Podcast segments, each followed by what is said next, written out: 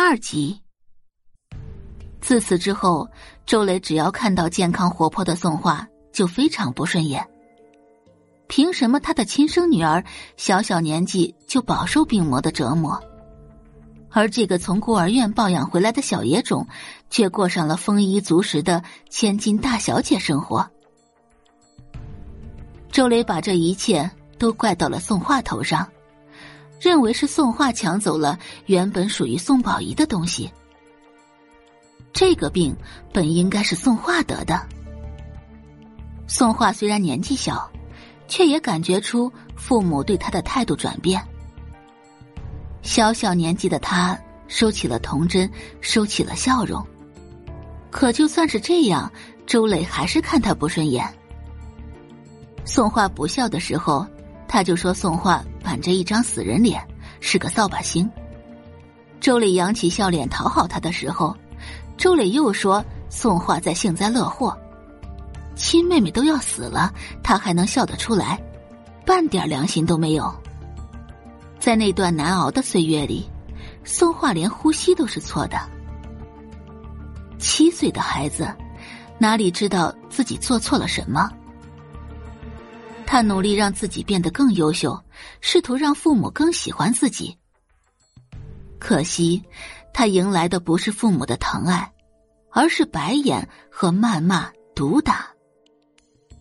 也正是这时，宋画被检查出跟宋宝仪的肝脏配对，且移植成功率达到了百分之九十。一个月后，宋画和宋宝仪被同时推进手术室。宋画本以为割肝以后，一家人就能幸福的生活在一起。可谁知，还未等宋画痊愈，宋大龙和周磊就以宋画是扫把星为由，要把宋画送回到孤儿院去。但又怕送到孤儿院被人议论，于是宋大龙便故意让老家的继母魏翠华知道这件事。魏翠华信佛多年，肯定会制止他们的。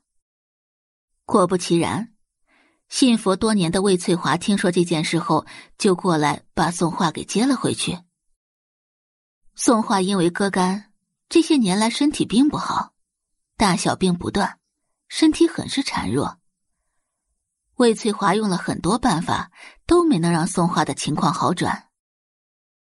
听到三婶说自己忘恩负义，周磊怒从心来，哼。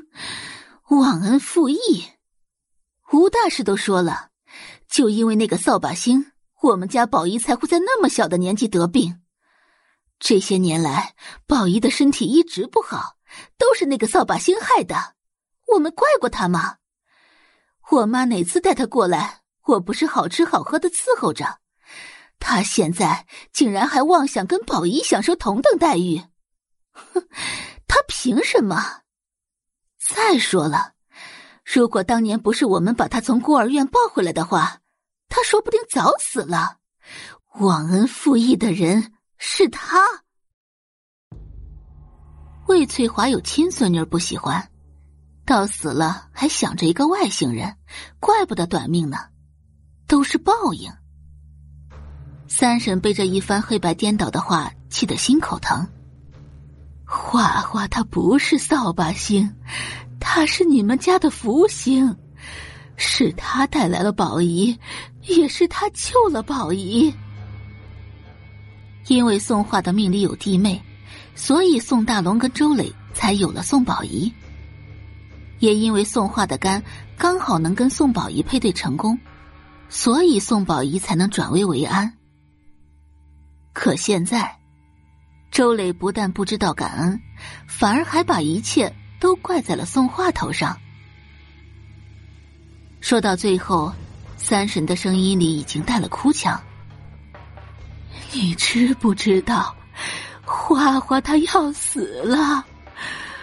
我求求你救救她，这是你妈唯一的心愿。”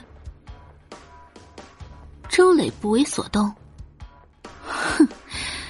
这种扫把星，早死早超生，省得活在世上祸害人。三婶就这么抬头看着周磊。这些年来，已经逝世的魏翠华经常带宋画回家小住，就是想让宋画多亲近亲近周磊。虽然每次周磊都无视宋画，但他觉得两人还是有母女缘的，却不曾想周磊这般冷血无情。